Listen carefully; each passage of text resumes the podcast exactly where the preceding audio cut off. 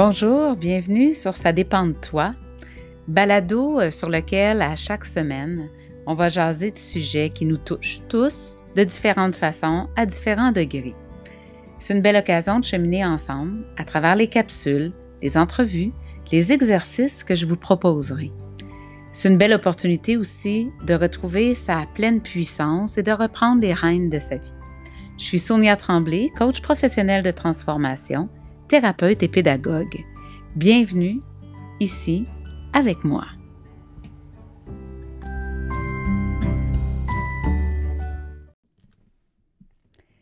Bonjour, bienvenue sur ce nouvel épisode du Balado, ça dépend de toi. Aujourd'hui, je te parle de la mémoire, la mémoire de la tête et celle du corps. On a longtemps pensé qu'il y avait seulement le cerveau qui pouvait être gardien de la mémoire, des souvenirs, des images qui en découlent. Cependant, le corps a un rôle extraordinaire à jouer. On le sait déjà chez les athlètes, les musiciens, les professionnels qui ont utilisé des mouvements répétitifs. Cette notion est très, très bien connue. L'adage le dit, la pratique crée l'excellence. Dans un de ses livres qui s'appelle Le prodigue, euh, Malcolm Gladwell dit Il faut 10 000 heures de pratique pour devenir excellent. Si le cerveau sait ce qu'il a à faire, puis il se souvient des apprentissages qu'il a fait, pourquoi 10 000 heures? Bien, parce que le corps doit mémoriser à son tour. Il doit s'approprier les mouvements, les mettre en relation et mettre en relation les indications qu'elle lui envoie sa tête pour les créer dans la réalité. Ça explique aussi pourquoi la visualisation dans la préparation mentale des sportifs est si importante. Combien d'athlètes olympiques le disent? Ils passent et repassent et repassent en boucle les mouvements qu'ils vont devoir faire pour réussir leur performance. Parce que ce signal que le cerveau envoie, bien, le corps va le prendre. Et au moment de devoir faire l'exercice, la compétition, euh, de devoir enfin euh, déployer tout ça, ben, le corps va exactement savoir quoi faire parce qu'il l'a enregistré. Il l'a mis dans sa mémoire musculaire. Il emmagasine tout.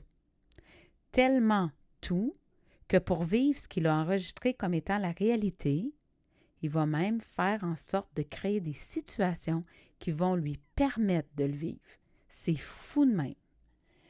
Combien de fois est-ce que tu as entendu quelqu'un dire Ça m'arrive encore? Ben voyons, ça n'a pas de sens, je suis encore pris là-dedans. C'est vrai que ça a l'air d'avoir aucun sens. Mais pour ton corps, ça en a tout plein. C'est même que ça du sens.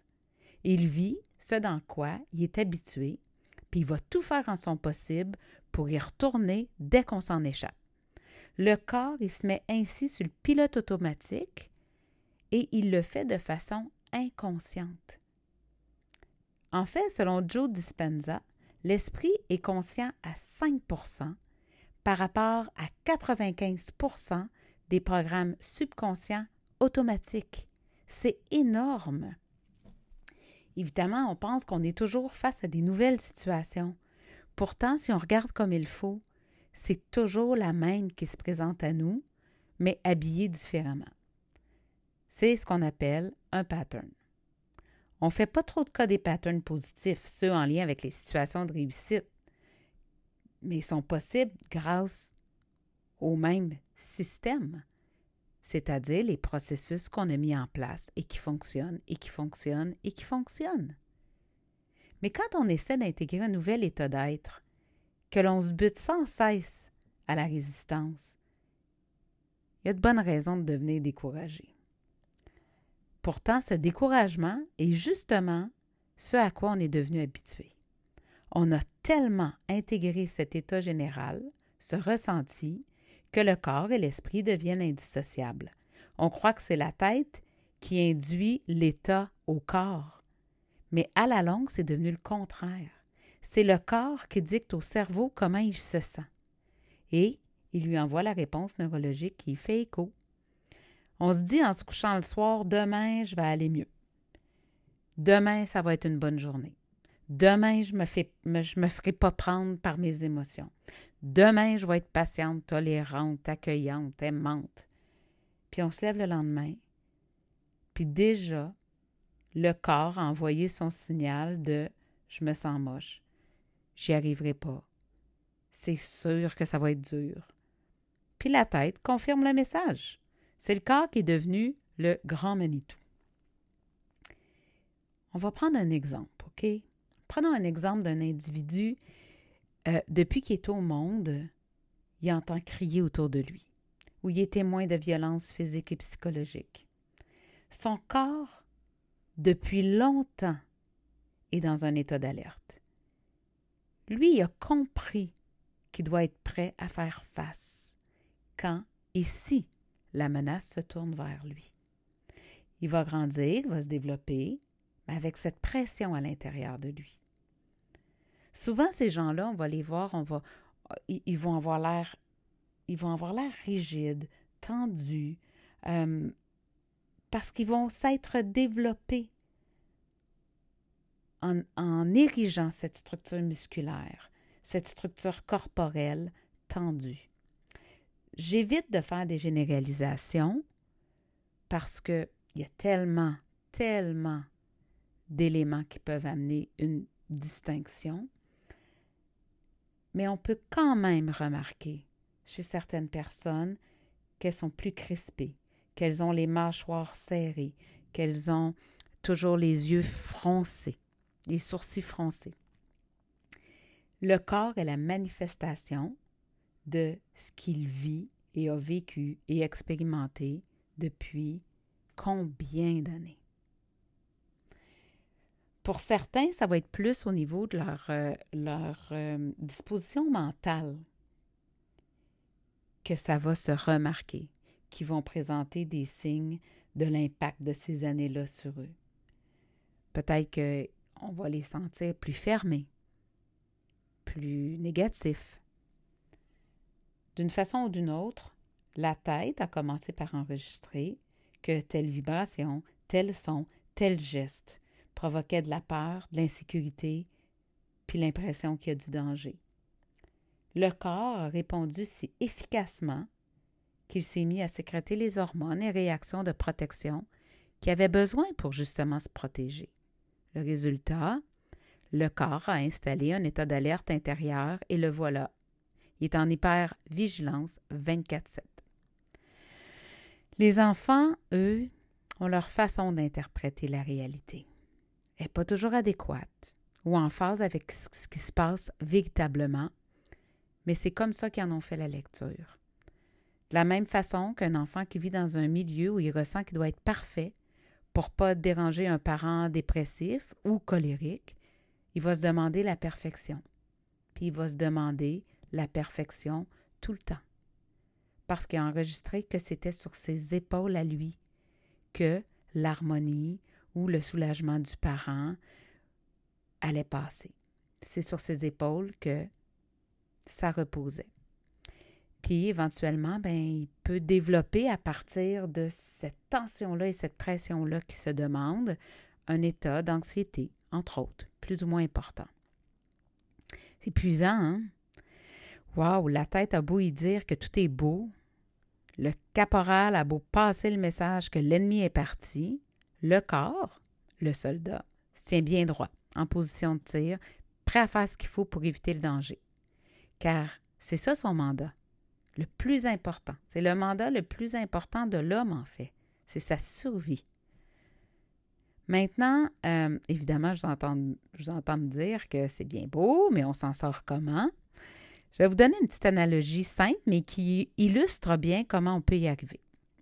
On sait déjà que notre ADN est à la base de qui nous sommes. Si nous sommes tous différents, c'est que notre ADN est unique à chacun.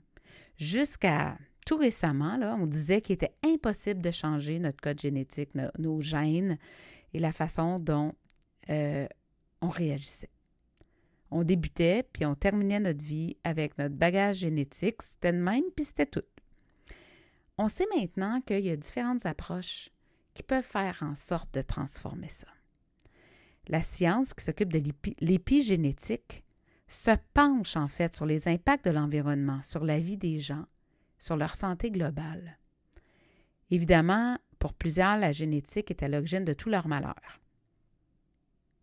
Tout est à cause de leur, génétique, ils n'y peuvent rien. Leur père était de même, leur grand-père était de même, l'arrière-arrière-grand-père était comme ça. Bon, ben, coudon, je ne peux pas m'en sortir. C'est le même depuis toujours. Mais admettons qu'une famille est diabétique depuis des générations. Est-ce que c'est vraiment une bonne raison pour baisser les bras, déposer les armes, puis dire bon ben j'ai plus besoin de m'occuper de mon alimentation ni de ma santé parce que de toute façon tout le monde est diabétique chez nous, ça ne changera pas. Ben ça, ça s'appelle du fatalisme. Quand on sait que le cerveau a cette capacité appelée la neuroplasticité, de créer de nouveaux liens, de nouvelles connexions, afin de transformer des réponses génétiques et comportementales, on ne peut pas baisser les bras.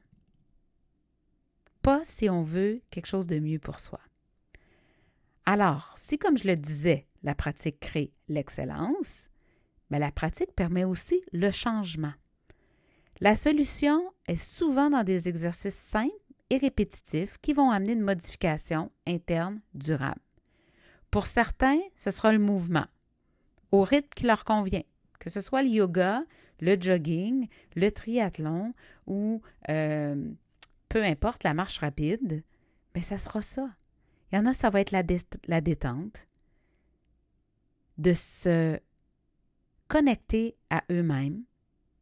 Ça peut être par la méditation, par le tai chi, par le qigong, puis, de la même façon qu'on peut utiliser les services d'un coach pour changer notre santé physique, il est possible d'aller vers un spécialiste de l'entraînement mental pour changer notre état psychologique. Thérapeute, coach, guide de méditation, de bien-être, sont tous là. Le coaching transformationnel permet de voir quelle décision a été prise pour que les situations réactions à la chaîne reviennent dans nos vies de façon régulière. C'est fou comme je vois des transformations apparaître une fois que les prises de conscience ont été faites, qu'on a mis le doigt sur la décision qui a généré et qui a provoqué la suite. En fait, l'idée, c'est de trouver l'objectif qu'on veut atteindre quant à sa température intérieure et mettre en place ce qu'il faut pour l'atteindre en être le gardien, puis la faire perdurer dans le temps. Si tu fais une liste de toutes les croyances que tu as quant à la vie, aux relations, aux sentiments, à toi-même, tu verras que ton quotidien t'en renvoie des reflets constamment. Donc, en changeant ces croyances, en cessant de les voir comme des vérités absolues, de belles découvertes t'attendent, puis probablement des lendemains différents. Je te le souhaite.